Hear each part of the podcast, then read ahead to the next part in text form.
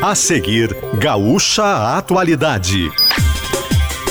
Termine seus estudos com a EJA do SESI.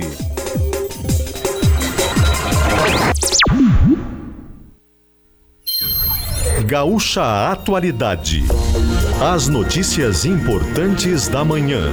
Parceria Car House, Farmácia São João, CDL Porto Alegre, Stock Center, Banrisul e Cirela. Leandro Stout e Giane Guerra.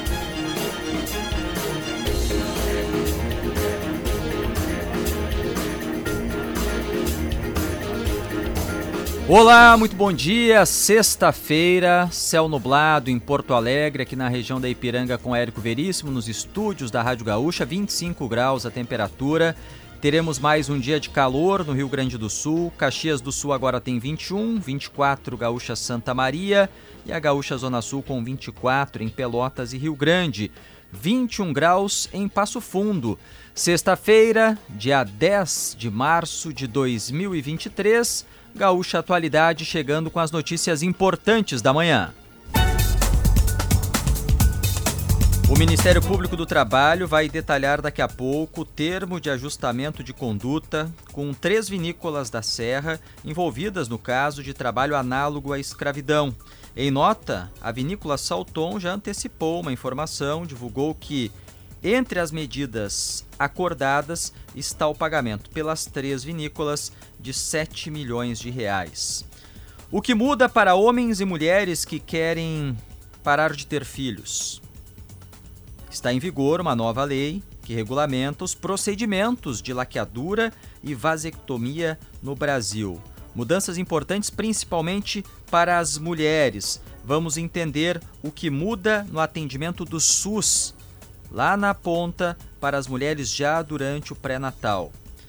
É o último dia da Expo Direto Cotrijal em Não Me Toque, vai ter balanço hoje, nós vamos atualizar a situação, a movimentação no parque. Até ontem o público foi muito grande nos primeiros quatro dias, já alcançando a marca dos cinco dias no ano passado. Portanto, vai ser superada a meta de público na, na Expo Direto Cotrijal em Nome Toque deste ano. Vamos falar também sobre as hidrovias do Rio Grande do Sul. Em Brasília, o Rodrigo Lopes vai trazer as últimas dos bastidores do poder. As últimas da política, da economia, a previsão do tempo, o trânsito, o futebol, a partir de agora no Gaúcha Atualidade. Car House Hyundai, a melhor negociação para você sair de carro zero está na Car House. Farmácia São João, cada vez mais perto de você. CDL Porto Alegre, sempre em movimento. Stock Center, preço baixo com um toque a mais. Banrisul na Expo Direto. Visite nosso estande e conheça as melhores soluções para o seu agronegócio. E Cirela, Nova Olaria Residências, apartamentos com infraestrutura completa no coração da Cidade Baixa. Saiba mais em cirela.com.br. Você nos acompanha também em imagens em GZH. Estamos na capa do site, do aplicativo GZH ou então direto no YouTube de GZH para você assistir ao Gaúcha Atualidade no celular, no tablet, no computador ou na Smart TV. Comigo aqui no estúdio, Jane Guerra, bom dia. Bom dia, Stout. Bom dia, ouvintes. Hoje, ainda durante o programa, teremos a divulgação do IPCA, Índice Oficial de Inflação do país, e o indicador, principal indicador que o Banco Central observa para decidir, decidir sobre a taxa de juro. E a taxa de juro, Stout, é o que eu mais tenho ouvido dos empresários para tomarem decisões em relação a investimentos, em relação ao seu endividamento também. A taxa de juro está alta e isso pesa bastante para os empresários. Pesa para as famílias também para suas contas, para suas dívidas, mas pesa muito para as empresas. Eu ouvi muito sobre a taxa de juro lá na Expo Direto, porque ela pesa para o agronegócio também. Nós temos notícias de negócios. O voo entre Porto Alegre e Recife, da Azul, que tinha sido lançado para ser temporário durante o verão, vai ficar permanente. Deu certo. Companhia aérea manteve e aí os voos serão diários a partir de 1 de maio numa aeronave com capacidade para 174 passageiros. Então, voo direto entre Porto Alegre e Recife, em Pernambuco. Também nós temos mais notícias de negócio. O Carrefour e o Big fecharam um acordo com o Ministério Público do Trabalho após a Justiça ter suspendido demissões em Uruguaiana. Lembrando que o grupo Big foi comprado pelo Carrefour, está fazendo reforma de lojas, está fazendo teve que se desfazer de algumas lojas, inclusive vendê-las para receber a aprovação para compra e foi fechado então esse acordo. Vai ter a reintegração de alguns empregados, manutenção de emprego para outros e também pagamento de cesta básica e plano de saúde durante um determinado tempo para aqueles que foram demitidos. Por quê? Porque não houve aquela negociação coletiva quando tem a dispensa em massa de trabalhadores. Foi fechado esse acordo, então essa situação está resolvida. E falando sobre as vinícolas, Stout, o pessoal tem me perguntado por que, que esses, essas vagas ah, não tinham sido preenchidas por trabalhadores aqui do Rio Grande do Sul. Olha, Claro, se fala que se traz trabalhadores do Nordeste porque seria uma mão de obra mais barata. Mas, Stout, me chamou muito a atenção em uma das notas das empresas, inclusive uma nota que foi divulgada logo de, na largada dessa operação, que uma das empresas pagava R$ 6.500 para o prestador de serviços mais horas extras. O custo para o contratante era de mais de 6 mil reais. Mais de 6 mil reais. Então, assim, não vejo que esse prestador não pudesse pagar, ou outro prestador não pudesse pagar um bom salário, inclusive para trabalhadores aqui do Rio Grande do Sul. E a resposta que eu tenho dado para quem me pergunta é: trazer pessoas de fora também facilita para que, que, as, que mantenham os trabalhadores nas condições em que eles estavam. As pessoas que vêm de fora ficam mais frágeis, não têm a rede de apoio, não têm o conhecimento, estão longe de casa. E isso também acaba abrindo espaço para essas situações.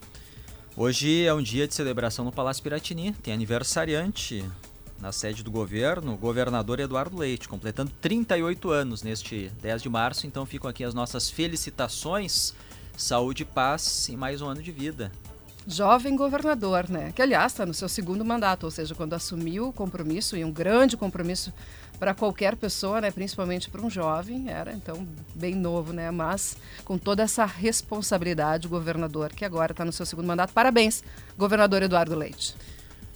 8 e 19, vamos para as ruas para atualizar a situação do trânsito, a movimentação na cidade. Sexta-feira o trânsito sempre é mais complicado. Leandro Rodrigues, bom dia.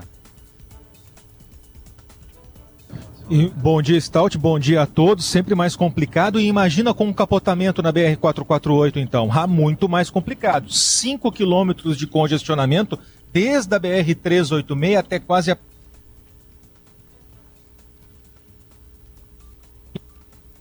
da rodovia do Parque nesse sentido, e é isso que provoca essa retenção forte para o motorista. A gente está na rodovia, o sinal é como Deus quiser agora. Por isso que a gente está indicando o motorista a ir pela 116. Se está na 386 e quer chegar à capital, esquece a 448, vai até a 116. Ah, tá uma maravilha, pista livre não, mas está bem melhor do que o trânsito parado, truncado na 448. Passamos duas vezes pelo local do acidente, um no sentido contrário, um no sentido do acidente, e foi cerca de 35, 40 minutos para fazer 5 quilômetros, entre a 386 e até o local onde tem a batida, onde tem essa, esse capotamento, onde esse veículo perdeu o controle, não houve envolvimento de outros carros, não teve feridos graves, feridos de leve a moderado, já socorridos pela ambulância da CCR. O carro agora já foi desvirado, já está em cima do guincho. Só agora o trabalho de limpeza da faixa, que é a faixa central que ficou bem suja com detritos do carro. Tem uma viatura da Polícia Rodoviária fazendo ali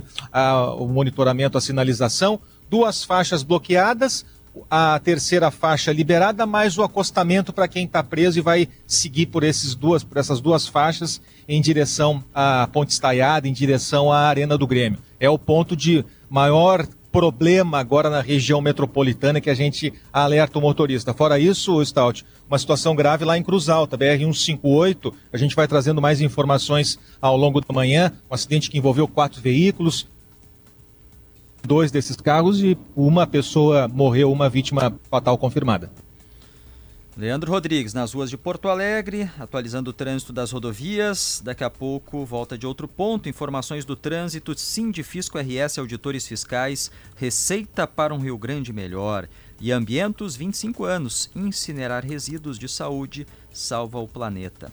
Às nove e meia da manhã, o Ministério Público do Trabalho vai fazer o detalhamento do termo de ajustamento de conduta que firmou com três vinícolas da Serra Gaúcha.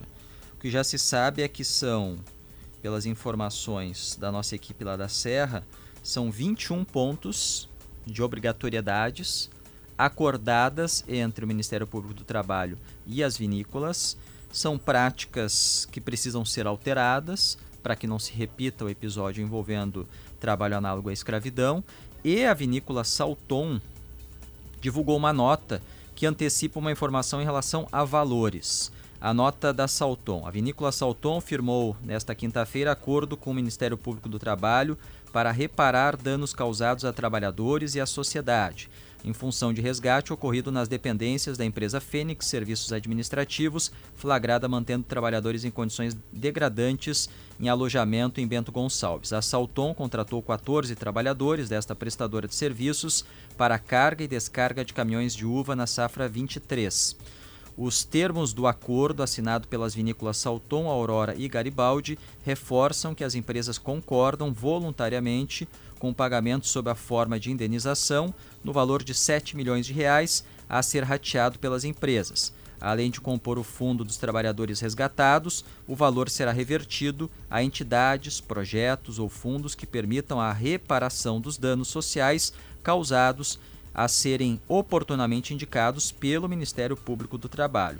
A Salton ressalta que a assinatura voluntária deste termo tem o intuito de reforçar publicamente seu compromisso com a responsabilidade social, boa-fé e valorização dos direitos humanos, bem como a integridade do setor vitivinícola gaúcho. A Salton e as demais vinícolas construíram conjuntamente com o Ministério Público do Trabalho procedimentos para fortalecer a fiscalização de prestadores de serviços para evitar que episódios lamentáveis voltem a ocorrer.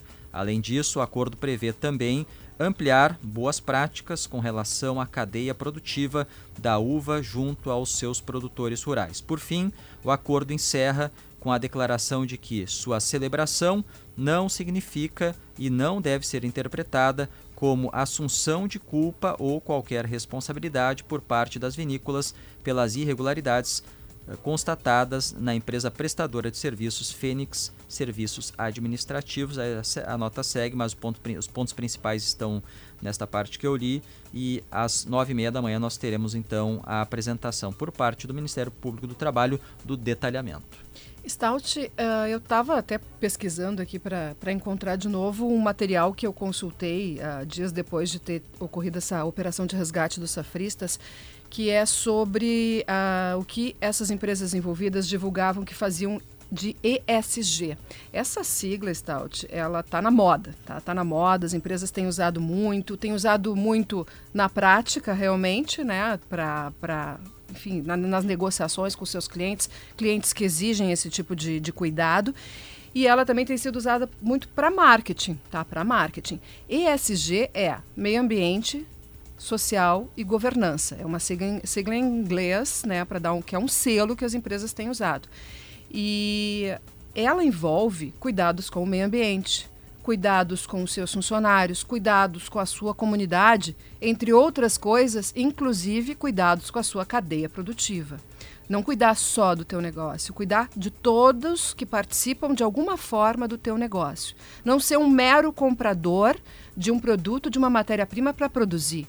Não ser um mero contratador, contratante de um prestador de serviços, mas ter cuidado também na sua cadeia de fornecimento. Observar. Eu não encontrei agora esses sites que na época eu consultei dessas empresas envolvidas, das vinícolas eh, em especial, que falavam sobre elas terem práticas de ESG. Creio que elas estejam, então, atualizando o seu material. E também, Stout, eu tenho essa, essa informação que eu tenho várias empresas, depois deste episódio aqui, estão tendo mais cuidado para exigindo mais da sua cadeia de fornecedores, dos seus prestadores de serviço. É preciso mais fiscalização. Ah, não concorda com a lei que exige que tu tenha responsabilidade sobre os teus prestadores de serviço? Então não contrata prestadores de serviço. Então não terceiriza. Se tu não concorda com a lei acha que ela é muito exigente, então contrata direto. Ou pensa uma outra forma, mas a lei determina isso. E mais, se não tem o cuidado, não pode dizer que pratica ESG. Não, pra, não pode dizer que tem cuidado com o social.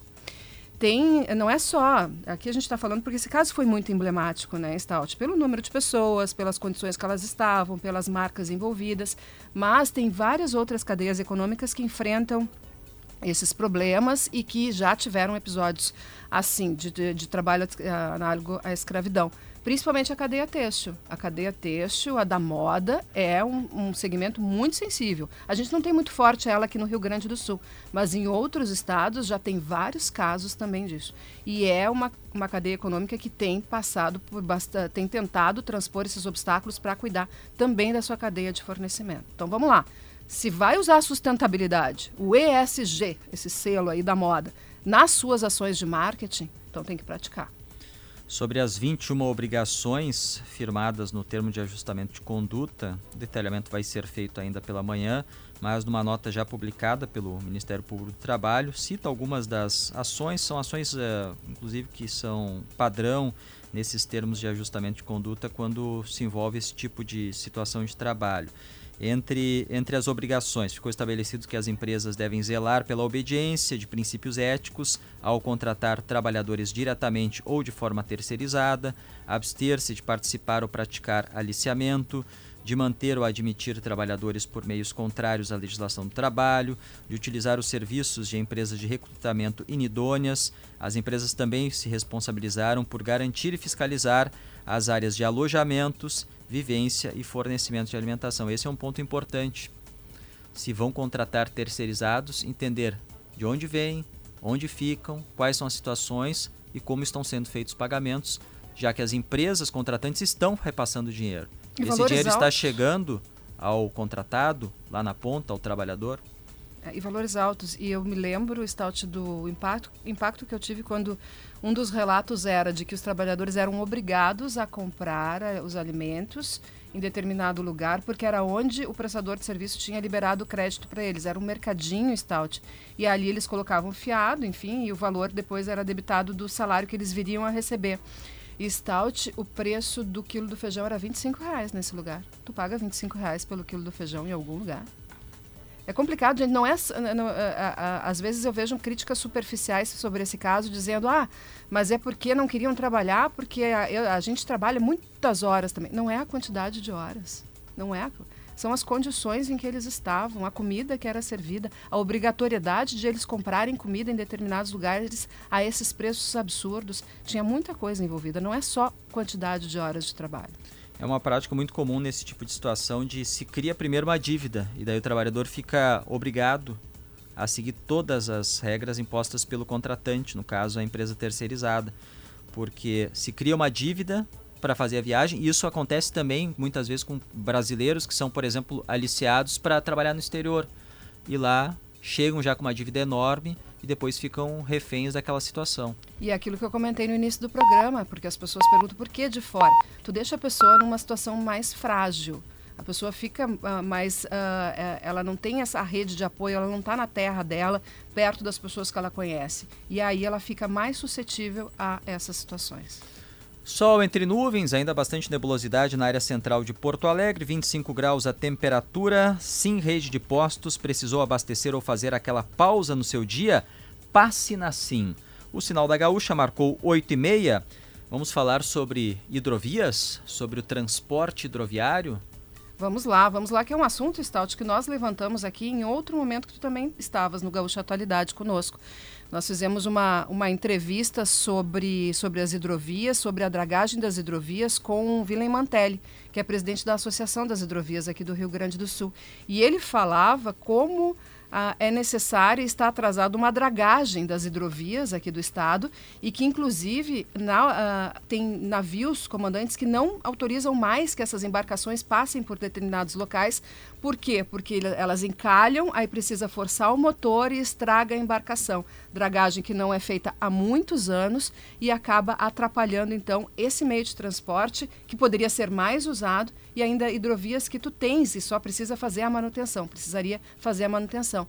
E na época, nessa entrevista, o que me chamou a atenção é que ele disse que 60 milhões de reais eram suficientes para fazer essa dragagem. É um valor pequeno dentro do benefício que poderia provocar para a economia do Estado e pequeno se a gente comparar, por exemplo, com os investimentos que são feitos em rodovias.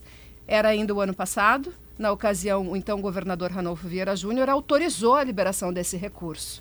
E desde então, né, foi divulgado um cronograma. Na última entrevista aqui ao Gaúcha Atualidade, o secretário de Logística e Transportes, logo no início, da, no início do ano, lá em janeiro ainda, Juvir Costela disse que teremos essa execução e conclusão até o fim deste semestre, com certeza. Vamos atualizar como é que está isso. Gerente de Planejamento dos Portos RS, Fernando Estima, bem-vindo, bom dia. Bom dia, bom dia, Giane, bom dia, Stout, bom dia aos ouvintes.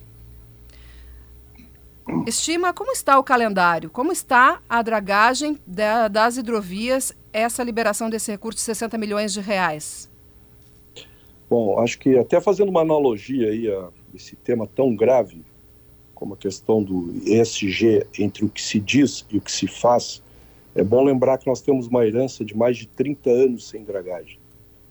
É, temos uma herança de que mais de 22 terminais espalhados pela hidrovia, alguns pararam de pagar as tarifas que, que eram contribuições relevantes para fazer a dragagem de sinalização, e esse sistema tarifário foi remontado agora. Inicia em março um sistema que dará sustentabilidade contínua não só para dragar com estes recursos que ora o governo se compromete, mas para dar manutenção. Não adianta a gente dragar hoje num canal dinâmico que em um ou dois anos terá assoreamento e sinalizações para reparos e licenciamentos ambientais. Então, tão importante quanto o compromisso do governo em aportar os 60 milhões para essa dragagem é a criação do sistema tarifário e a contribuição da carga né, para a sustentação permanente.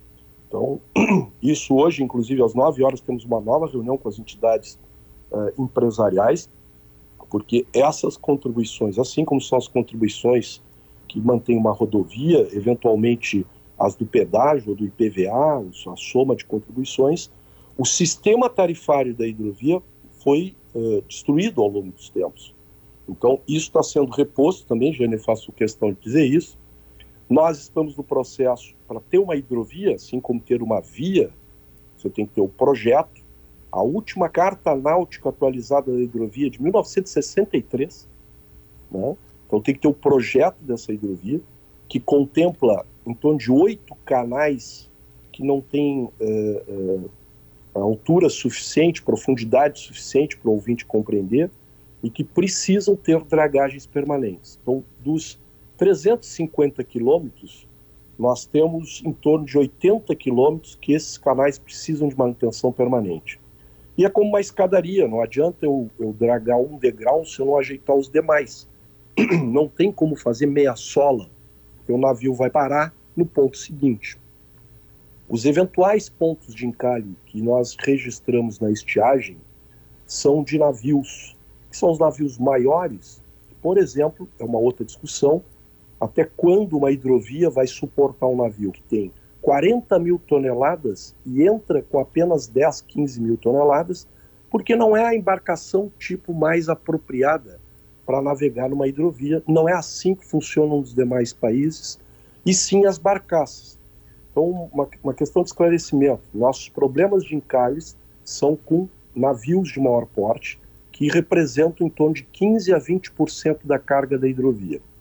A nossa maior volume de cargas são barcaças, que têm uma profundidade menor, portanto, também requer uma obra menor e não tem esses registros que ora ocorreram. Então, o, o calendário, sendo prático na tua, agora sim na tua, na tua pergunta, é, será sim cumprido. Dentro desse primeiro semestre, nós queremos dragar a hidrovia nos pontos, iniciando pelos pontos mais críticos, e uh, estendendo até a, a, sua plenitude de navegação do eixo que a gente chama Porto Alegre, Pelotas, uh, Guaíba, uh, Santa Clara, que é o eixo principal, né, de Rio Grande a Santa Clara. Nós temos trechos que não tem carga, não tem terminal, e que tem outras atividades, tem atividades esportivas, tem travessias de passageiros, tem mineração porque há várias hidrovias, né? A gente diz que é, tem a hidrovia da carga, mas tem a hidrovia dos passageiros. São 51 travessias de passageiros, e de embarcações que levam carros né, ao, ao, longo das nossas hidrovias. Nós temos que separar o que, que é hidro e o que, que é hidrovia, né? onde é que nós realmente temos carga e navios. Mas o cronograma tem uma ordem.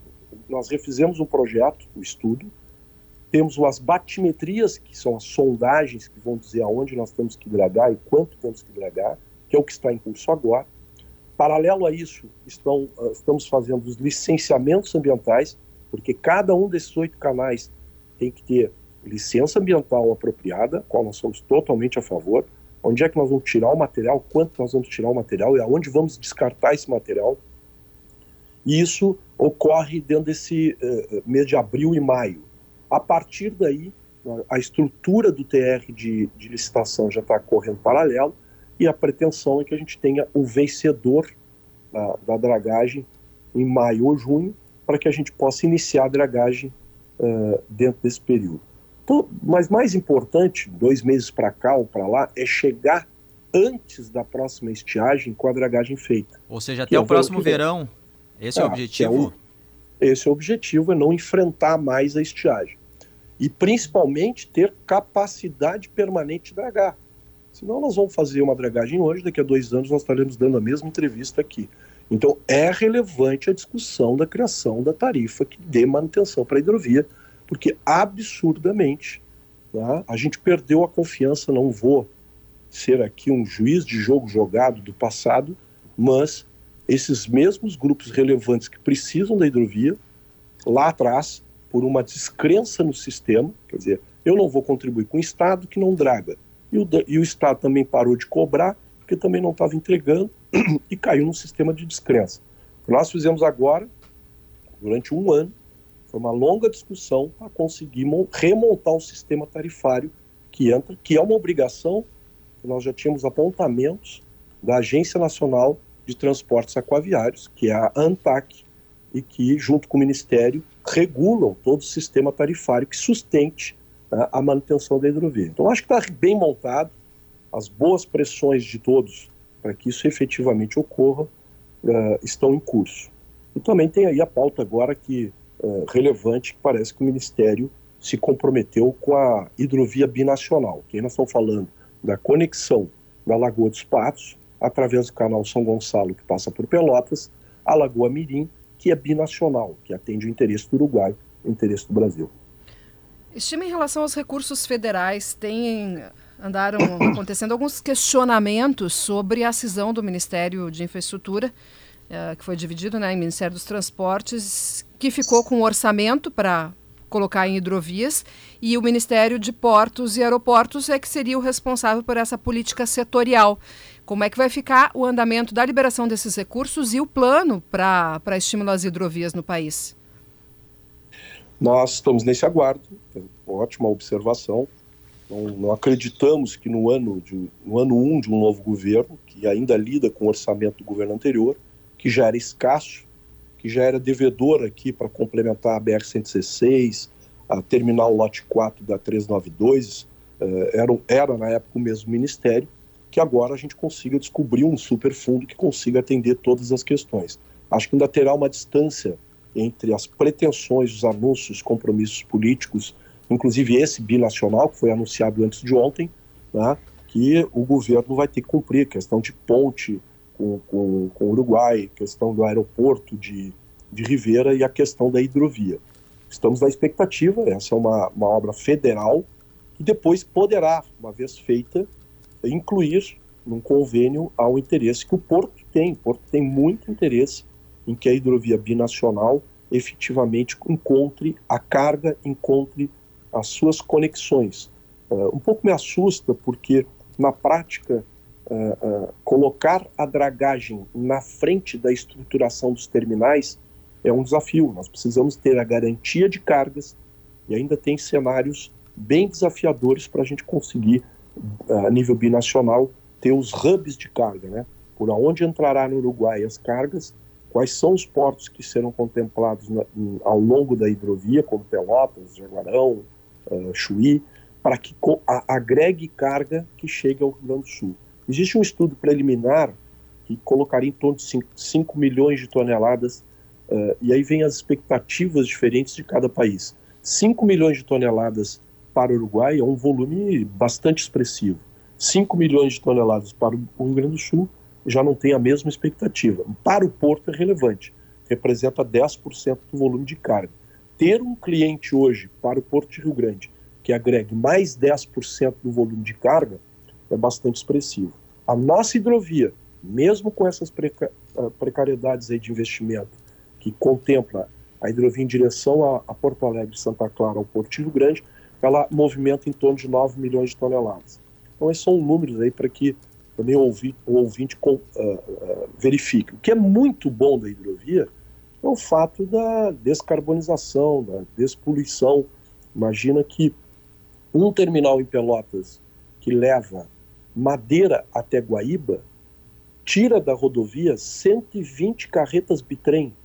Então, olha que maravilha é ter a natureza colaborando com o transporte, e é isso que a gente tem que apostar um pouco mais no momento que se discute tanto energias renováveis, transporte com menos poluição, e a hidrovia tem muito a colaborar com isso. Sobre a hidrovia Uruguai-Brasil, eh, conhecendo conhecendo o cenário, os desafios, o senhor falou inclusive da necessidade de ter os hubs lá para os portos onde vão chegar as mercadorias do Uruguai, que depois vão até o porto de Rio Grande ou até Pelotas, mas principalmente até o porto de Rio Grande. Isso aí é para, se tudo der certo, é, é questão de anos é para ficar pronto? É algo muito rápido ou não? Eu, uma vez, nós acreditamos aí pelos compromissos que afinam, né? não é possível que com tanta promessa não saia do papel. O governo federal está se comprometendo em achar os recursos necessários nós temos maior interesse que essa, essa obra se concretize. Vamos lá, otimista. Se tudo ocorrer dentro deste ano, acho que ainda leva mais dois anos para você concretizar o interesse de algumas cargas, porque não é só fazer a hidrovia, né? É bom lembrar que nós estamos falando de um acordo binacional, documentos com Receita Federal, Polícia Federal, a questão duaneira dessas cargas que navegarão entre países com regras um pouco distintas. Né? Então, imagina se hoje, para passar numa fronteira entre Uruguai e Brasil, existe uma, uma certa documentação a ser contemplada, como isso tudo funcionará dentro da regra, dentro da hidrovia. Tem alguns desafios. O importante é que eh, esperamos que saia do papel as promessas e transformemos isso em efetivo recurso e obra. O Porto, inclusive, já se colocou à disposição, inclusive para colaborar eventual, eventualmente com algumas contrapartidas, inclusive de recursos. Porque, repito, interessa muito ao Porto de Rio Grande, que é um porto marítimo, ser o hub do Cone Sul. E para isso tem que trazer carga do Uruguai, que já traz hoje. Né? Tem os produtos florestais, nós temos como oferecer para eles fertilizantes. Então há uma sinergia de carga uh, que pode realmente concretizar. Tem pro, uh, projetos de florestais para transportar as madeiras né, e, e outros produtos aí que são, são todos os agrícolas, arroz, soja. Então acho que há, há uma sinergia. E nesta, neste mês de abril, dia 3, 4 e 5, aproveito aqui, Giane, para convidar vocês para a cobertura, se puderem estar presentes.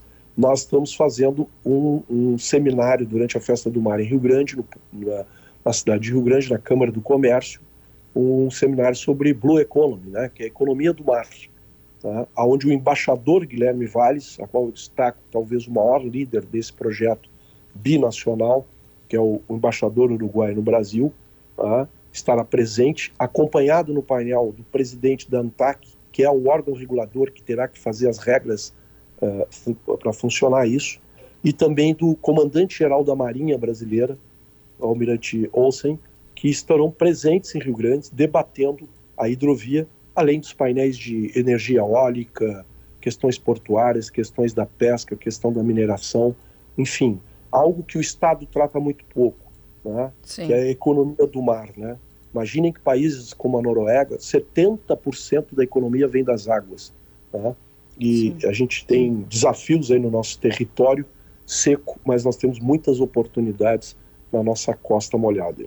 De aproveitar a entrevista, uh, o gerente de planejamento da Portos RS, Fernando Estima, que está falando conosco, também participa de outras negociações para investimentos importantes no Estado, inclusive o da termoelétrica, da, da, do Grupo Cobra, em Rio Grande, um investimento de 6 bilhões de reais previsto, mas está demorando tanto que daqui a pouco essa cifra vai aumentar, né? Estima.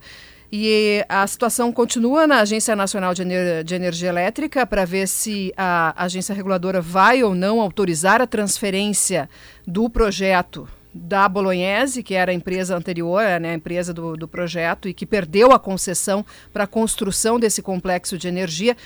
Uh, vai, a ANEL já, já sinalizou se vai ou não transferir esse projeto para o Grupo Cobre, o grupo espanhol que quer tirá-lo do papel? Nós estamos acompanhando, você também aí, nos últimos dias, o, os esforços contínuos do grupo do empreendedor, que venhamos e convenhamos, uh, investir no nosso país é desafiador, não só no nosso país, em outros países, mas tem que ter um pouco de resiliência. Então a gente agradece muito ao grupo envolvido, que é o Grupo Cobra, que inclusive faz inúmeros projetos no Rio Grande do Sul, entre eles construiu 1.100 quilômetros de linhas uh, uh, de transmissão que hoje possibilitam os projetos de energia eólica onshore a decolarem. Este grupo aguarda na, da ANEL uh, e da, do posicionamento da, do Ministério de Minas e Energia, que ora está terminando de compor os nomes das diretorias para que realmente a gente concretize aquilo que terminamos no governo anterior, que era uma visão clara de que é possível recuperar o projeto se tecnicamente houver boa vontade. Uma visão clara de que este projeto contempla para o Rio Grande do Sul um volume de, de independência energética através da termoelétrica e da chegada do gás, que também possibilita essa transição entre uh, uh, chegarmos nas renováveis a chegada do gás, que hoje somos dependentes do gás bol que vem da Bolívia através do Mato Grosso. Uma notícia positiva, eh, então, neste caso da termoelétrica, acreditamos que em abril deverá sair finalmente a reunião. Estamos pré-agendados, o governador, inclusive, comprometido em liderar essa próxima missão de buscar a, a definitiva resposta. Vamos entrar no análise de transferência. O grupo está com todas as respostas prontas na mesa, compartilhadas com o ANEL, para então uh, buscar um, uma finalização. Mas para a uh, ANEL dizer que vai analisar, não ainda análise, a decisão se vai autorizar não... a transferência ou não. Perfeito, que é o primeiro passo. É o, que, o que se perdeu na época lá foi a, a, a, o projeto anterior não conseguiu e trocou várias vezes os seus interlocutores investidores, e este investidor tem essa capacidade que a ANEL uh, conhece. Então, a nossa expectativa continua a mesma, que se concretize. Bom, o prazo agora, eu acho que em abril a gente vai ter uma, uma, uma posição concreta do análise da, de transferência. Como nós confiamos no que já nos foi apresentado tecnicamente, e tem um acompanhamento, inclusive, da, da Procuradoria-Geral do Estado, o doutor Eduardo Cunha tem sido um líder importante para ver as questões legais, né? e, e, e há ambiente para a gente conseguir superar isso.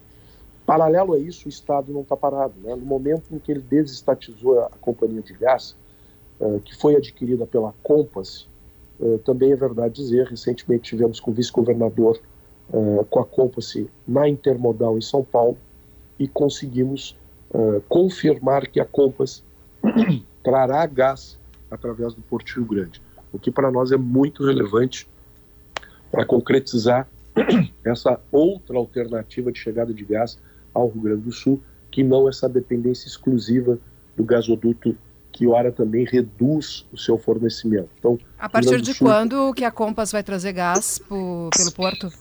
A ideia é no segundo semestre a gente já tem operações, porque ela quer se conectar a alternativas mais competitivas.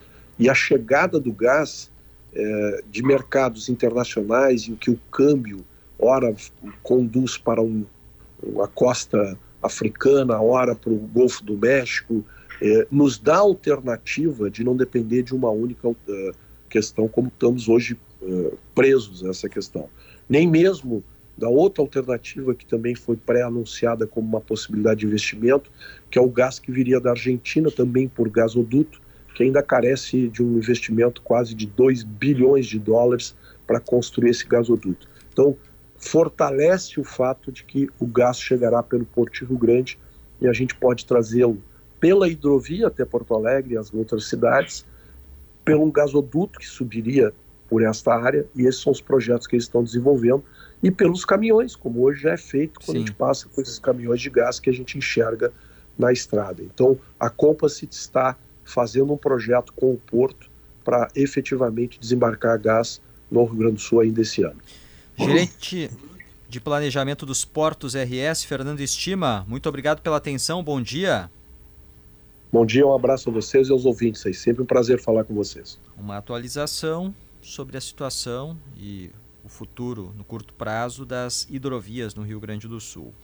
Car House Hyundai a melhor negociação para você sair de carro zero está na Car House. Farmácia São João, cada vez mais perto de você. CDL Porto Alegre, sempre em movimento. Stock Center, preço baixo com um toque a mais. Banrisul na Expo Direto, visite nosso estande e conheça as melhores soluções para o seu agronegócio. Cirela, Nova Olaria Residências, apartamentos com infraestrutura completa no coração da Cidade Baixa. Saiba mais em cirela.com.br. Intervalo e já voltamos.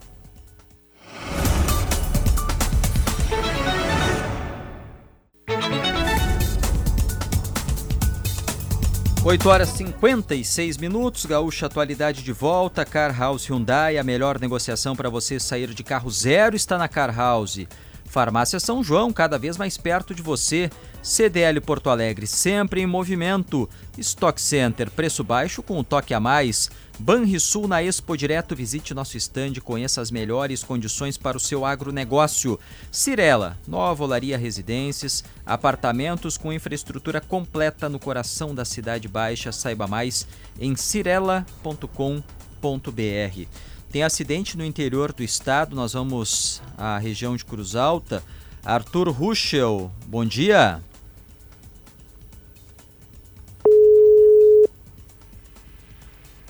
O Arthur Ruschel, nosso colega da RBS TV, está lá na, no local do acidente para trazer em seguida a informação, a situação.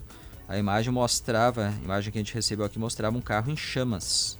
A gente não tem detalhes ainda qual é o veículo, um veículo em chamas na rodovia na BR 158, região de Cruz Alta. Não sei qual é o ponto do acidente, ou se é um acidente mesmo, a gente não tem detalhes ainda. Ele está lá em seguida. Não tem ainda o Arthur aí? Não? em seguida o Arthur.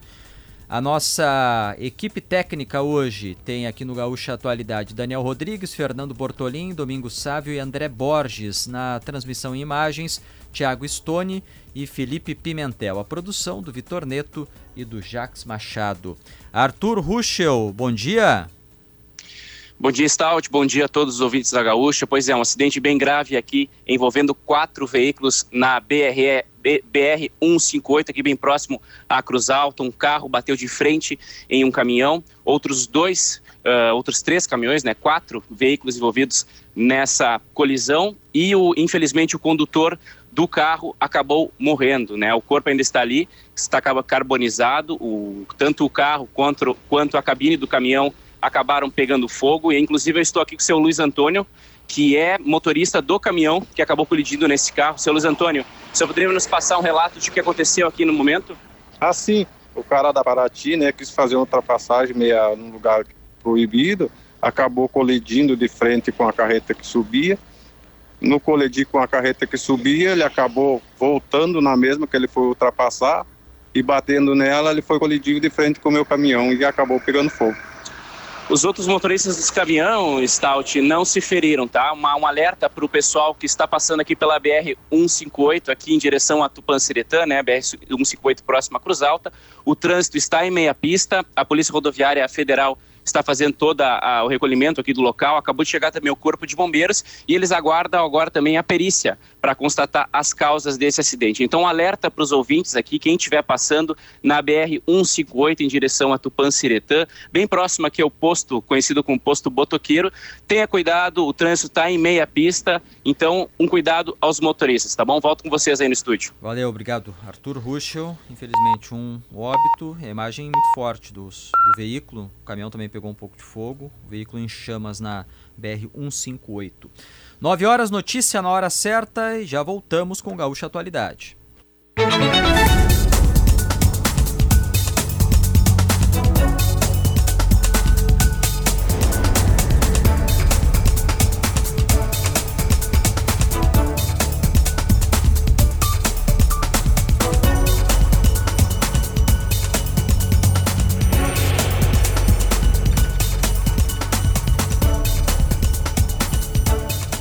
9 horas 8 minutos, sol em Porto Alegre. Começamos o programa a uma hora com muita nebulosidade aqui na região da Ipiranga com Érico Veríssimo. Agora as nuvens praticamente sumiram, céu azul, sol 26 graus. 23 na Gaúcha Serra em Caxias do Sul, Santa Maria 25, Gaúcha Zona Sul com 26, Pelotas 25 em Rio Grande, no litoral norte 25 em Capão da Canoa e Tramandaí.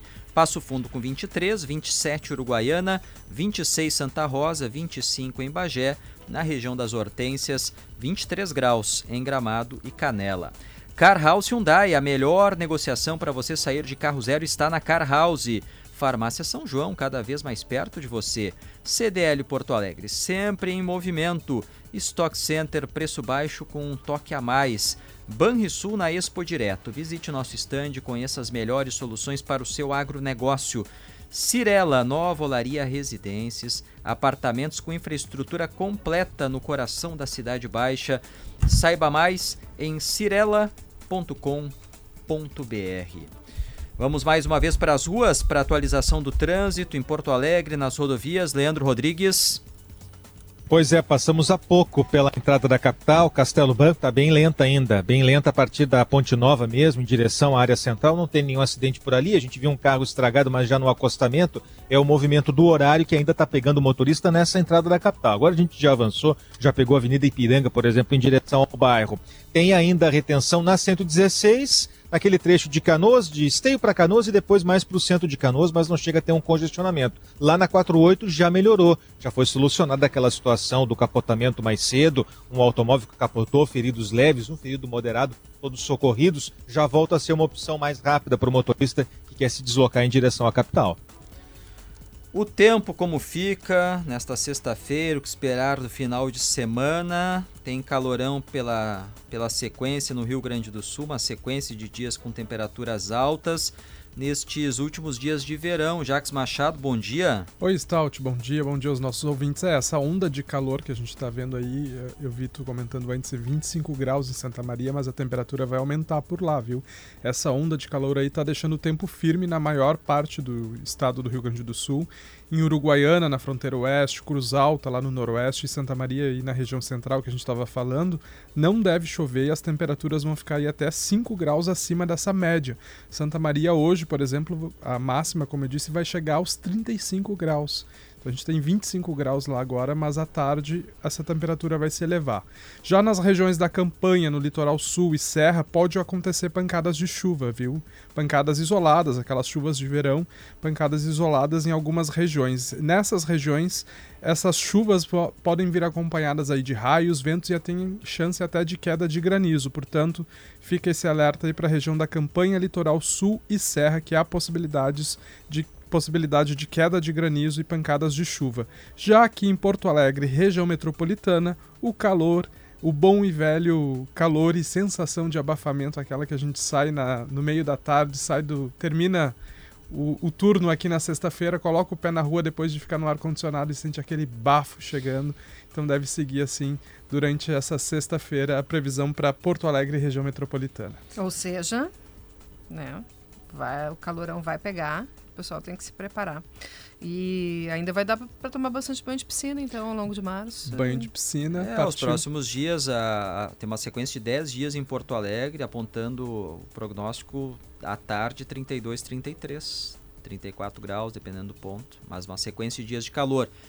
E é a última onda de calor do verão, porque daí já termina o verão. E claro, a gente tem aqueles períodos de temperaturas mais altas no outono, até mesmo no inverno, sempre tem um veranico. Veranico de maio, né? Sempre tem um veranico, mas o verão vai se despedindo. Então, para quem gosta de verão, a dica é aproveite os próximos dias. A dica é vamos sair do plantão e vamos para Viamão tomar banho de piscina na casa da Júlia Guerra. Bora, demorou. Valeu, Jax, obrigado. Jax Machado com a previsão do tempo. Hospital Mãe de Deus, especializado em acolher e resolver. E já se ofereceu aí para para curtir o final de semana, ele já tem destino. Fê Comércio, a força do sistema ao seu lado. Saiu a inflação oficial do Brasil, Giane? IPCA ficou em 0,84% em fevereiro. Ou seja, teve uma, uma aceleração, IPCA, o IPCA teve uma aceleração e veio acima do que estava sendo projetado. O IPCA, o Índice de Preços ao Consumidor Amplo, que é a inflação oficial, que é o índice que é observado pelo Banco Central para decidir se baixa ou não a taxa de juro. Nos últimos 12 meses, ele está em 5,6%. Lembrando que isso aqui ainda pega a redução dos preços dos combustíveis, de energia e de telecomunicações na metade do ano passado, quando houve um corte nos tributos. Então, esse acumulado de 12 meses ainda traz esse impacto. O acumulado de 12 meses, é, é ele está acima da, da meta da inflação. Então, ainda segue preocupando. Em janeiro, a inflação, o índice geral tinha sido de 0,53, agora para 0,84. Stout, nessa comparação mensal, fevereiro sobre janeiro, e acaba pesando bastante os gastos com educação.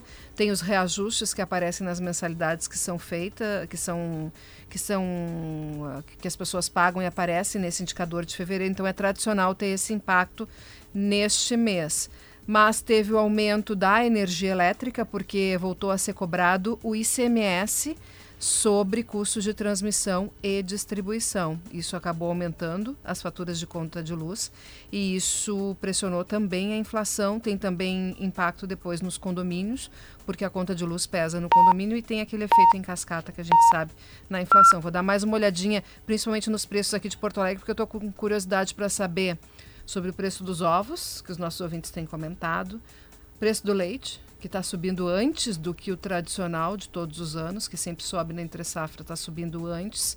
E quero saber também, o preço do chocolate, viu? Porque está chegando a Páscoa. Bom, a inflação 0,83%. 84, 84, 0,84%. 84% em fevereiro, um pouco abaixo do que foi em fevereiro do ano passado, mas um patamar patamar alto, né? E a gente já sabe que o mês de março também vai ter uma inflação num patamar mais alto em função do que o consumidor já está pagando nos postos de reajuste da gasolina com a volta dos impostos, ou pelo menos de parte dos impostos federais. Isto. Então vai pressionar também a inflação, serão dois meses de bastante pressão e resta saber qual vai ser a análise do Banco Central do cenário inflacionário para os juros os juros que estão pressionando empresas, famílias e o próprio governo, que acaba pagando mais pelo serviço da dívida. Do, dois pontos que vão influenciar sobre as decisões, as próximas decisões do Comitê de Política Monetária. É o IPCA, como é que ele vai se comportar, se são impactos pontuais ou se vai continuar essa pressão de elevação nos próximos meses. E, e o outro é esse é o arcabouço fiscal, que, esse, que é o substituto do teto de gastos que é para definir como o novo governo, o governo Lula, vai se comportar em relação às contas públicas. O Banco Central tem avisado sobre isso, que as contas públicas é o ponto essencial neste momento. E o ministro da Fazenda, Fernando Haddad, está com um modelo de novo arcabouço fiscal e está apresentando para ministros e em breve para o presidente Lula. Rodrigo Lopes, em Brasília, bom dia. Stout, bom dia, bom dia Giane, aos nossos ouvintes aqui na capital federal, tempo parcialmente nublado, temperatura agradável, 21 graus, já choveu, agora o sol tenta aparecer. Sexta-feira, de atividades no Planalto, o presidente Lula anuncia no início da tarde duas novas medidas do seu governo. Uma delas, Stout, o reajuste da merenda escolar é o aumento nos repasses federais do Programa Nacional de Alimentação Escolar a estados e municípios. O orçamento aí desse programa sobe de quase 4 bilhões de reais para quase 6 bilhões de reais, uma verba aí que havia sido reajustada pela última vez no governo Michel Temer, lá atrás. E a outra novidade, o outro programa, é uma plataforma, uma plataforma digital que está sendo chamada de Mãos à Obra. É uma plataforma que o governo está lançando que vai mapear o conjunto de obras que estão paralisadas no país. A gente sabe, são muitas, e o governo tem intenção de retomar, né? muitas delas na área da saúde, educação, esporte e também aquelas unidades habitacionais do Minha Casa Minha Vida. Então essa plataforma, Stout, ela vai servir para que os gestores, prefeitos, nos municípios, governadores, é, alimentem esta base de dados com aquelas obras do governo federal inacabadas nos estados e municípios e esses gestores, então, têm até 10 de abril para incluir as informações. Uma espécie aí de mapa geral. Depois vai, vai se ter esse resultado aí, uma espécie de mapa geral das obras inacabadas. Então, 10 de abril é o prazo limite para a inserção. São os dois anúncios de hoje no Planalto. Por aqui em Brasília, ainda a questão das joias. A gente tem a decisão do Tribunal de Contas da União proibindo que o ex-presidente Jair Bolsonaro use ou venda os artigos de luxo que ele recebeu lá na Arábia Saudita. Esse é aquele pacote que está em poder da, do, do ex-presidente, né? um estojo que ingressou no país sem declaração à Receita, diferente daquele outro que foi apreendido. Este estojo continha o relógio, a caneta e outros itens né, de, uma mar, de uma marca suíça, valor de 400 mil reais. E ontem, inclusive, três deputados do PSOL, entre eles aí do Rio Grande do Sul, a Fernanda Melchiona, esses deputados pediram ao Tribunal de Contas o confisco desse material que está em poder aí é, de Bolsonaro até que se encerrem as investigações. E a polêmica ainda, hoje por aqui, sobre a viagem, né, Stout de Celso Amorim, enviado do governo Lula, para Venezuela. Ele já está retornando hoje, mas a polêmica continua porque essa viagem foi feita sem alarde, foi feita sigilosa, né, o enviado do governo, né, sem avisar a imprensa. A gente soube ontem, só porque Nicolás Maduro publicou nas redes sociais.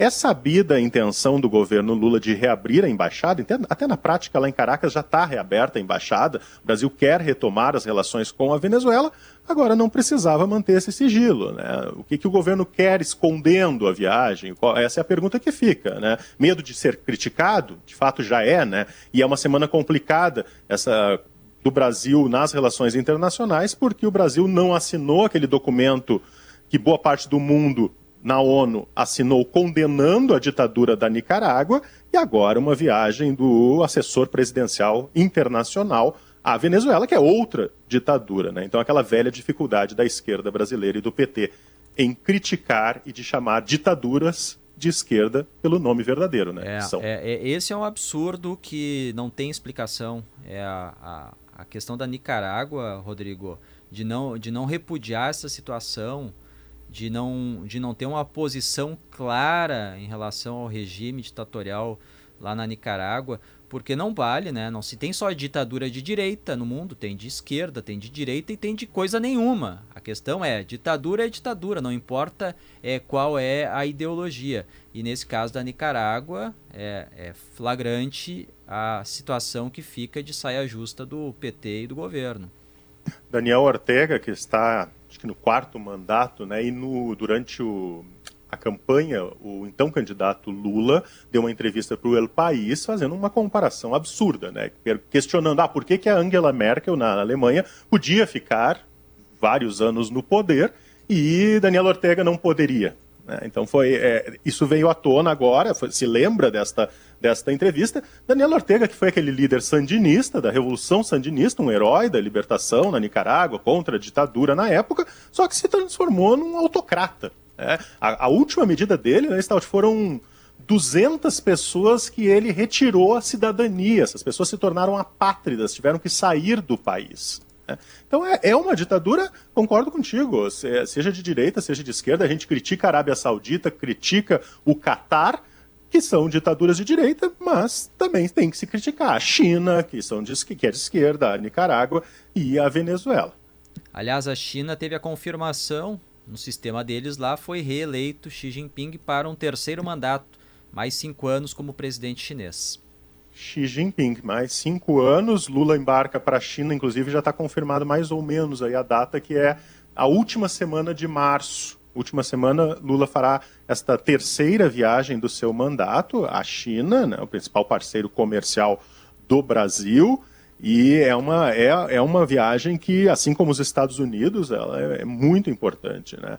Só para concluir, Stout, uh, a, a Jane estava comentando sobre a nova regra fiscal, né? inclusive ontem teve essa reunião da ministra do Planejamento, a Simone Tebet, com o Fernando Haddad, da Fazenda. A gente não, não tem muitos detalhes ainda do que vem por aí, de como será este plano do novo arcabouço fiscal. O que a Simone Tebet disse ontem é que vai agradar, vai agradar um lado e outro, ou seja, ela quis dizer que aquela velha paridade entre responsabilidade fiscal e responsabilidade social. A frase dela foi o seguinte: todos ficarão satisfeitos. O próximo passo é apresentar a proposta a Lula, provavelmente na semana que vem, e depois o texto tem que seguir para o Congresso. Né? Ontem, inclusive, aqui no Lago Norte, uma zona nobre aqui de Brasília, teve um jantar entre Lula e Arthur Lira, presidente da Câmara, jantaram na casa do ministro Paulo Pimenta, aí do Rio Grande do Sul aqui em Brasília, porque o governo tem recebido sinais de que não tem força no Congresso ainda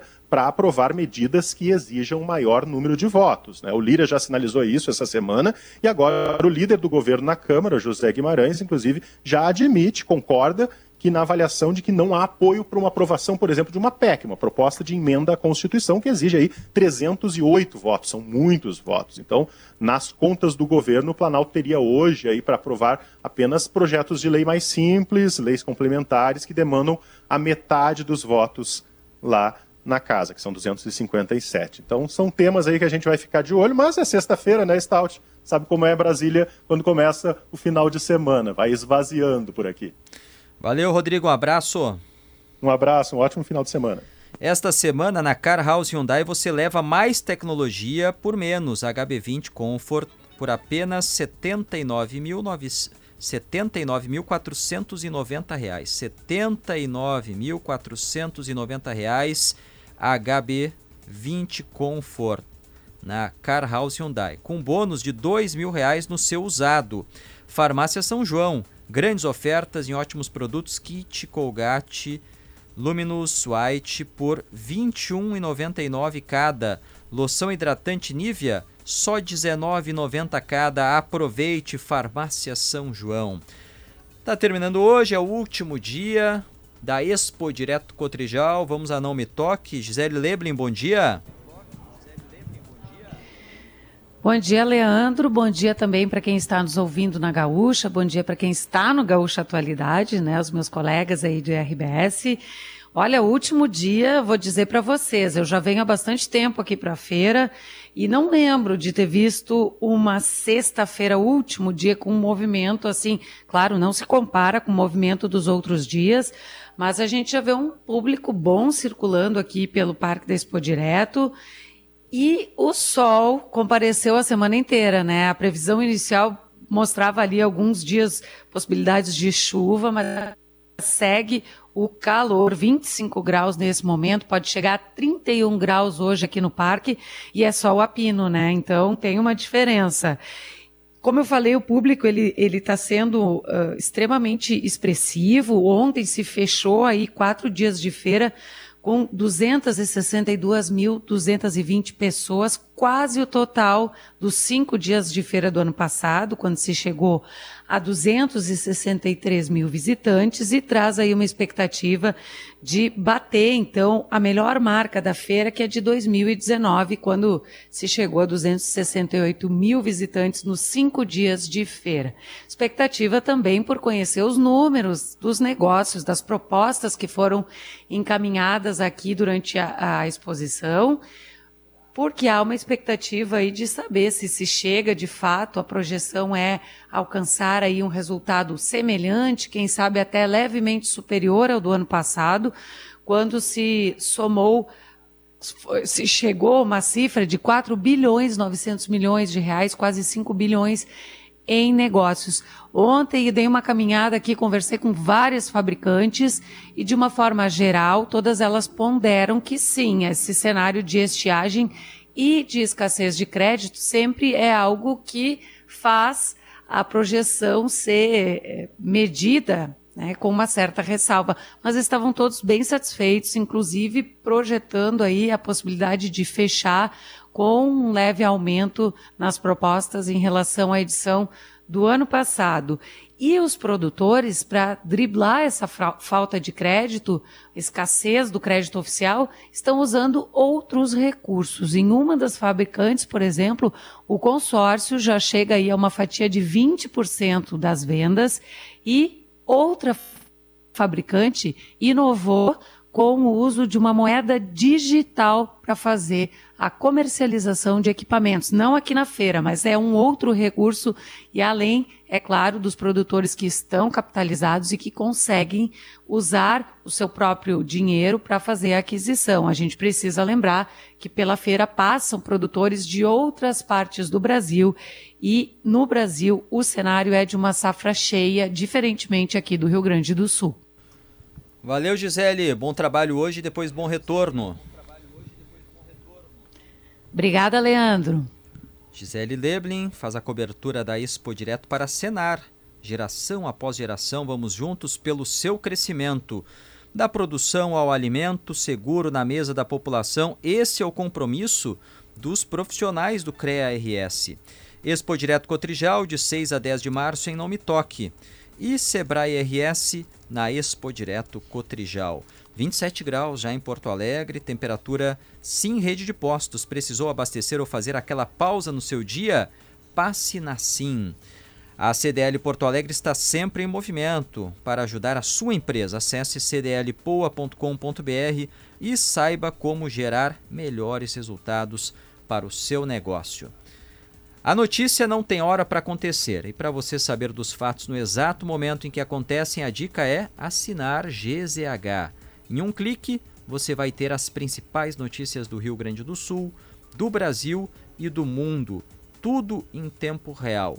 Aproveite que GZH está com uma oferta super especial agora para esse mês do consumidor e assine, só nesse mês de março. Entra lá em assinegzh.com.br. Assinegzh.com.br e escolha o plano da sua preferência. Não marcando 96, deixa eu aproveitar e fazer um convite para minha coluna em GZH Material especial para quem viveu os tempos áureos do transporte de passageiros nos trens no Rio Grande do Sul. Vai ser uma volta ao passado. Não sobrou nada de um chamado trem minuano. O trem minuano foi muito conhecido. Ele marcou história nas ferrovias do Rio Grande do Sul a partir de 1954. Ao longo da década de 70 foi saindo de operação, os trens foram deixando de circular e não sobrou nada, tudo virou sucata. Tem fotos, algumas fotos, poucas é verdade, do trem minuano. E teve um trabalho de um engenheiro ferromodelista que transformou em realidade, na miniatura, é claro, o trem minuano, que está circulando de novo. Então é uma volta ao passado, tem vídeo, tem fotos das miniaturas, até para comparar com a foto do que era o trem minuano, para quem quiser conferir. Quem viajou e quem não viajou e quer conhecer, lá em GZH em miniatura, veja como era o trem minuano que por mais de 20 anos circulou nas ferrovias do Rio Grande do Sul. Intervalo rápido e já voltamos.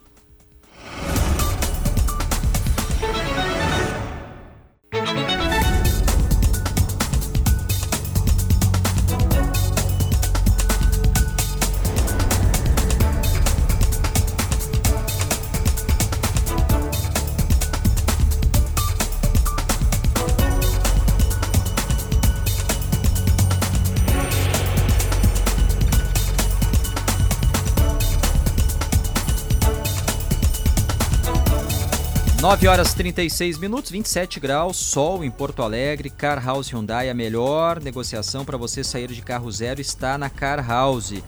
Farmácia São João, cada vez mais perto de você. CDL Porto Alegre, sempre em movimento. Stock Center, preço baixo com um toque a mais. Banrisul na Expo Direto, visite nosso stand e conheça as melhores soluções para o seu agronegócio.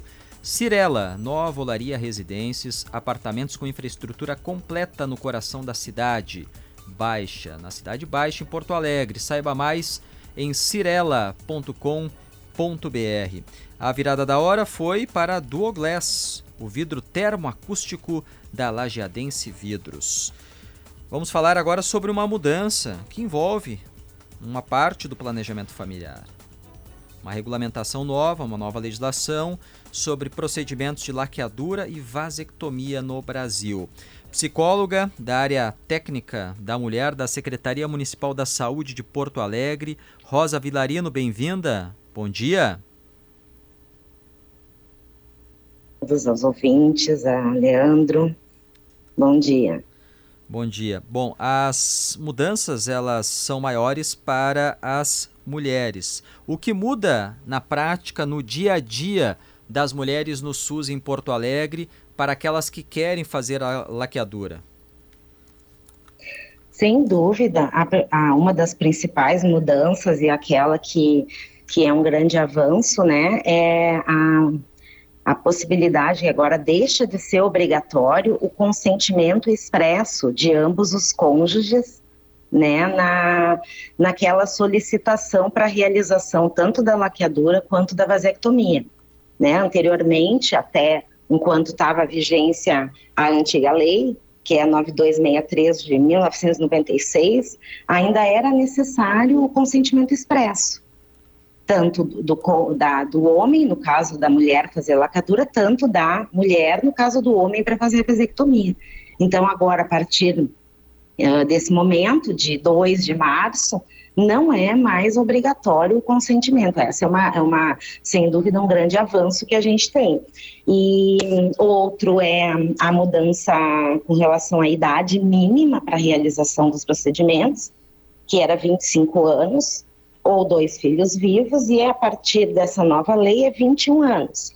E a outra mudança é a possibilidade, né, a permissão de se poder fazer a laqueadura da mulher no momento do parto. A, a lei anterior ela, ela, ela tornava proibida essa, essa, esse procedimento. Agora ele é permitido, mas isso não quer dizer que ele vai acontecer em todos os casos.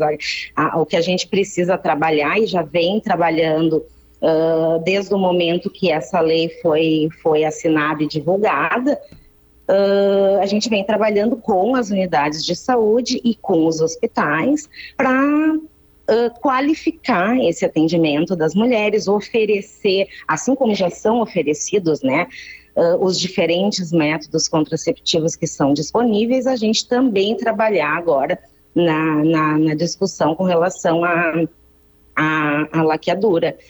Então, todos os métodos devem ser ofertados ao longo da, das consultas na rede de atenção primária e, a, e agora, e também ao longo do pré-natal, para ela ter conhecimento.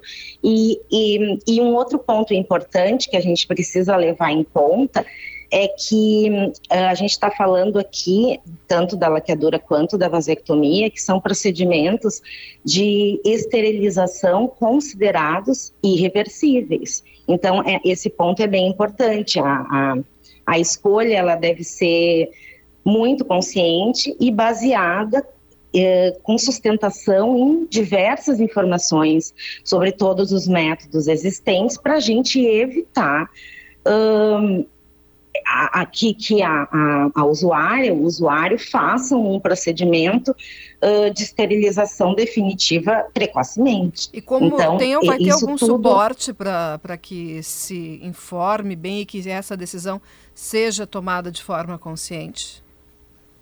Uh, sim, isso já existe, né? Uh, isso, já existe esse, o procedimento da, da laqueadura e da vasectomia, eles já existem no SUS há muito tempo.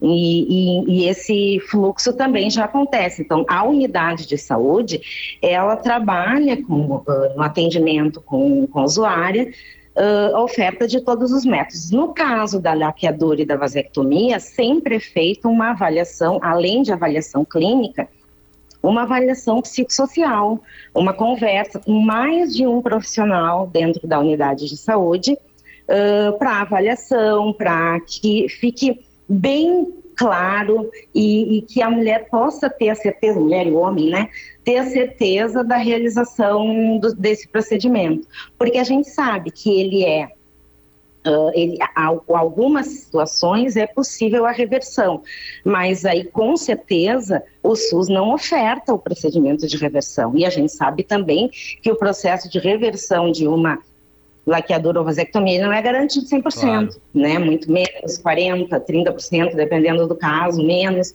Então, por isso que a gente está, a gente sempre, tá, isso sempre foi trabalhado. Agora, o que entra é uh, essa possibilidade de que eh, a laqueadura possa ser feita no momento do parto. Sem dúvida também um trabalho que a gente já vem fazendo com os hospitais, para que eles possam também se organizar nesse sentido e porque vai, muda, né? Vão mudar alguns processos de trabalho, embora a gente sabe, a gente tem que deixar claro que certamente não serão, não, não deve ser nem 10, 30%, 40% dos partos que vão, vão fazer a laqueadura, não é. A questão é a seguinte, é pensar que agora esse procedimento ele está permitido, mas tudo tem que ser feito com muita cautela, uh, levando em conta sempre a escolha e a decisão da usuária e os processos dentro dos serviços também para que, porque, por exemplo, no caso de uma, uma situação de uma cesariana, o processo da laqueadura já já pode acontecer ali de uma forma mais tranquila do claro. que quando é feito um parto normal, né? Então são processos que os hospitais também tendem a vão se organizar e, e trabalhar nesse sentido. Uma coisa importante também que a gente tem outros métodos que também são ofertados e que a gente já vem trabalhando, que vem avançando muito com os hospitais, que é a inserção do DIU uh, no, no, no momento do parto. E isso já vem, a gente já vem nesse processo desde 2018, e a gente vem aumentando esse número de, de procedimentos realizados lá no hospital. Claro, também assim, ó, no pré-natal, uh, todas as informações passadas para a usuária, ela tendo interesse de, de colocação do DIU uh, no pós-parto, isso já vai escrito na, na carteirinha de, da gestante dela, para que no parto, dependendo das condições clínicas, né, que ela tenha, se não tiver nenhuma, nenhuma intercorrência que possa contraindicar a, a inserção Sim. do DIL é colocado também. Então é isso, é uma, Mas essa, esse é um ponto importante, né? Como a, a legislação agora permite, já no pré-natal, a mulher que tem interesse em fazer a laqueadura já deve conversar com o médico na unidade Sim. de saúde, porque essa é uma decisão que não é tomada na hora ou um dia antes do parto. Não, é uma decisão que precisa ser não, no mínimo dois meses antes, já formalizada. Então Exatamente. esse é um ponto importante. Uma outra dúvida que chega dos nossos ouvintes é em relação, além da idade que baixou agora, então a idade mínima é 21 anos, tem a exigência de número mínimo de filhos para fazer ou a vasectomia ou a laqueadura pela nova legislação? Conforme consta na lei, é, a, a, lei coloca que é 21 anos a idade mínima ou dois filhos vivos. Ou dois filhos, é um ou, ou outro. Dois, é isso que uhum. consta. É isso que consta tá. na, né, na leitura, na, na expressa da lei, é assim que está colocado. Tá. Então, em tese, em tese, uma menina, uma mulher de 20 anos com três filhos poderia fazer, uhum. né? Em tese. Mas é isso, sabe? Sempre a gente pensar que a gente está falando de um procedimento de esterilização irreversível. E por isso a gente precisa uh, ter muito claro e fazer e esgotar as outras, as, as diversas outras possibilidades, né? E levar em conta também que tem casos de mulheres que a, a, a laqueadura ela é para lá de indicada em função dela ter tido muitos partos, dela. Uh, bom, aí eh, isso, isso já se facilita na hora do parto, sendo que a gente precisa sempre pensar isso, né? Isso bem trabalhado lá ao longo do pré-natal, tendo sido feita essa avaliação, com os documentos. Assinados, conversados, relatados, né? Porque tem termo de consentimento, Sim. tem avaliação psicossocial que é feita, tudo isso tem que constar para né, que as coisas aconteçam da forma correta. Rosa Vilarino, psicóloga da área técnica da mulher da Secretaria Municipal da Saúde de Porto Alegre, muito obrigado, bom dia. Bom dia, obrigada pela possibilidade de passar essas informações. Uma mudança de legislação já em vigor a partir deste mês de março. 9 e 47. Banrisul na Expo Direto, visite nosso estande na feira e confira as melhores oportunidades e soluções para transformar o seu agronegócio. Cirela, nova olaria residências, apartamentos com infraestrutura completa no coração da Cidade Baixa. Visite a experiência e se surpreenda. Saiba mais em cirela.com.br. Intervalo e já voltamos para trazer mais informações sobre o termo de ajustamento de conduta do Ministério Público do Trabalho com três vinícolas da Serra.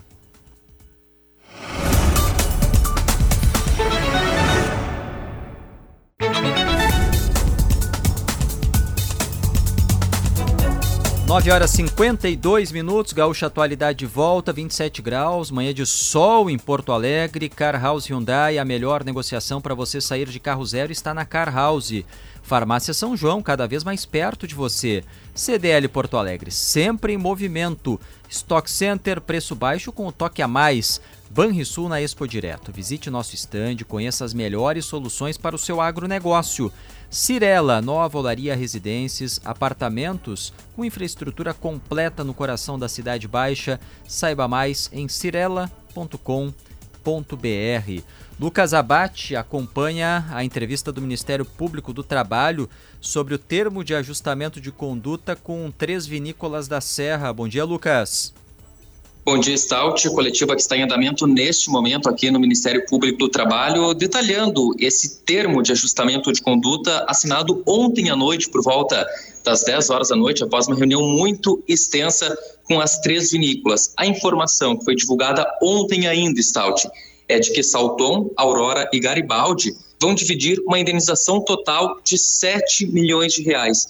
Mas o que, está sendo detalhado neste momento na coletiva, Stout, é que os trabalhadores, os 207 trabalhadores resgatados em Bento Gonçalves, vão receber uma indenização total de 2 milhões de reais, que serão distribuídos entre todos eles em valor igual e que devem ser depositadas em até 15 dias e completam esses 7 milhões também um valor de 5 milhões de reais que serão revertidos para projetos sociais.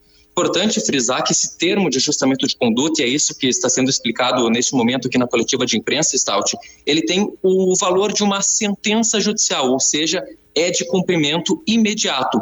E no caso da empresa, a Fênix, que fez a contratação desses trabalhadores, essa empresa não aceitou assinar um termo e para ela vai ser aberto também um processo judicial por parte do Ministério Público do Trabalho e esse acordo assinado com as vinícolas não impede que essa empresa pague também indenizações trabalhistas aos 207 trabalhadores, Stout. Sobre os outros 5 milhões, 2 milhões vão para indenizações. Tem também o pagamento que vai ser feito pela Fênix aos trabalhadores. Os 5 milhões que vão para projetos sociais já têm a destinação divulgada? Quais projetos? É o que vai ser detalhado em instantes aqui na coletiva de imprensa, mas seria para projetos sociais e ações de combate a trabalhos Sim. semelhantes à escravidão. Valeu. Lucas Abate volta em seguida na programação da Gaúcha com mais informações deste detalhamento que, que é apresentado agora pelo Ministério Público do Trabalho. 9 e 55 Origens de hoje, qual é a tua dica para essa sexta-feira, Jane? Olha, minha dica é um roteiro muito bacana, um roteiro rural, Alemães do Sul, na Serra Gaúcha, ali na região de Nova Petrópolis, Alemães do Sul. Tem um site para quem quiser conferir, alemãesdosul.com.br.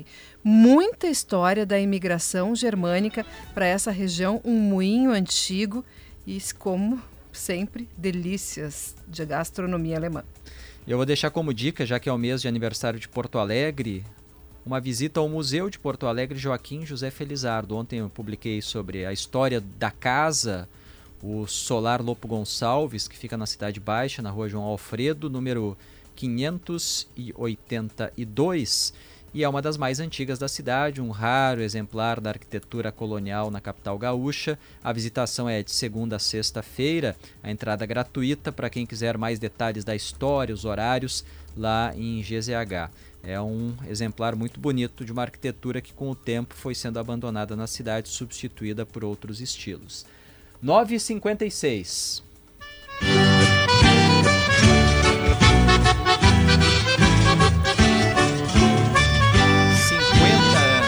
50 anos de RBS. Pedro Ernesto Denardim, que Opa. história maravilhosa. Bom dia, Pedro. Bom dia, gosto muito da minha história, sou muito agradecido à RBS, aos meus colegas, aos meus diretores. E hoje vamos nos encontrar, né? Os amigos, os parceiros comerciais, os colegas de trabalho, lá no nosso Vila Ventura, naqueles jardins maravilhosos do Vila Ventura. E, bom, aí saborear uma jantinha lá, uma coisinha assim, uma recepção, né? Que é o que eu consigo fazer. Mas é com muito coração, muito carinho e, repito, agradecendo mais uma vez a RBS, aos meus diretores, aos meus colegas, agradecendo a Deus, porque 50 anos. Bom, do, depois tu conta para mim, Leandro, quantos funcionários tem a RBS com 50 anos de idade? Idade. Tá? Pedro, Ah, a voz continua a mesma, mas os cabelos. E a barba, tu viu hoje na Zero Hora tem um anúncio, pra quem não leu ainda na Zero, tem um anúncio do Pedro ali com uma barba, mas assim, ó, o estilo, não, eu nem diria assim, estilo narrador, estilo cantor gauchesco, né, de música É, nativista. é, é, Tipo aquele gauchesco da que não tem- Fronteira, que não tem Lima. aparelho para barbear. é, eu quero inclusive agradecer o anúncio aí do pessoal, né, da comunicação. Vou botar num quadro e vou botar lá no meu sítio. Lá que eu boto. Lá, lá, lá é a minha casa. Aqui quem manda é a mulher. Lá mando eu, tá? então nós estamos sei, bem divididos. Sei, sim. né? Lá tu, sabe? dá, o- É, tu dá a última isso. palavra, sim, senhora. Claro, claro, como convém, né? Eh, eu, eu sou imitador do Josimar, tu tá entendendo? Então eu faço tudo que ele tem feito ultimamente. Mas, eh, Leandro, eu, eu, eu, eu, eu não vou falar de futebol, eu vou ah, eu preciso agradecer também ah, aos milhões e milhões de ouvintes que a Rádio Gaúcha tem, aqueles leitores da Zero Hora, telespectadores da RBS TV, da TV Com que eu iniciei, do Diário Gaúcho que eu iniciei também. São esses dois veículos, eh, eu comecei o trabalho, né, quando eles começaram, no primeiro dia eu estava lá, eu estava nas bocas. E aí, duas, duas concepções eh, dos 50 anos, Leandro, vamos ver. Ou é uma gestão irresponsável deixar tanto tempo, ou eu enganei muitos durante muito tempo. O que, que tu acha? Não, eu acho que é o teu, teu carisma e o teu talento, Pedro. Que legal, tá bom. Muito obrigado, muito obrigado a vocês por, pelo carinho. E, pô, tô curtindo, né? O que, que eu vou fazer? Cinquentinha, né? Ah, Aproveita, como- Eu aproveita. tô, tô velhinho, mas tu vai enganando ainda, né? Come- começou assim com um trabalho infantil, né, Pedro? É, mais Era ou uma menos. criança na época, Naque- né? Naquele, era o naquele cantor tempo mirim. Naquele tempo era possível o trabalho infantil. Cantor mirim. Não, comecei com 23 anos aqui na RBS. Ah, deixa eu só lembrar. Aí teve um tempo, né, que eu queria, sabe, eh, tomar asas, tá? E sair da RBS e abrir a Rádio Sucesso. Só que eu saí de costa porque eu já estava voltando, entendeu? Seis meses depois, nesse período de 50 anos, eu devo confessar que eu tive esta pequena traição com a minha empresa, tá? Abraço, Pedro. Mas eles seguraram. Um abraço, muito obrigado. Tchau. Acesse solarnagaúcha.intelbras.com.br e simule já a tua economia com a Intelbras. Jane Guerra, um bom final de semana. Voltamos segunda-feira. Para ti também, Stout, para todos os nossos ouvintes. Até segunda-feira. Muito obrigado pela companhia de todos. Vem aí na sequência Notícia na Hora Certa, depois Timeline Gaúcha. Uma ótima sexta-feira, um excelente final de semana. Tchau. Gaúcha Atualidade. As notícias importantes da manhã. Parceria Car House, Farmácia São João, CDL Porto Alegre, Stock Center, Banrisul e Cirela.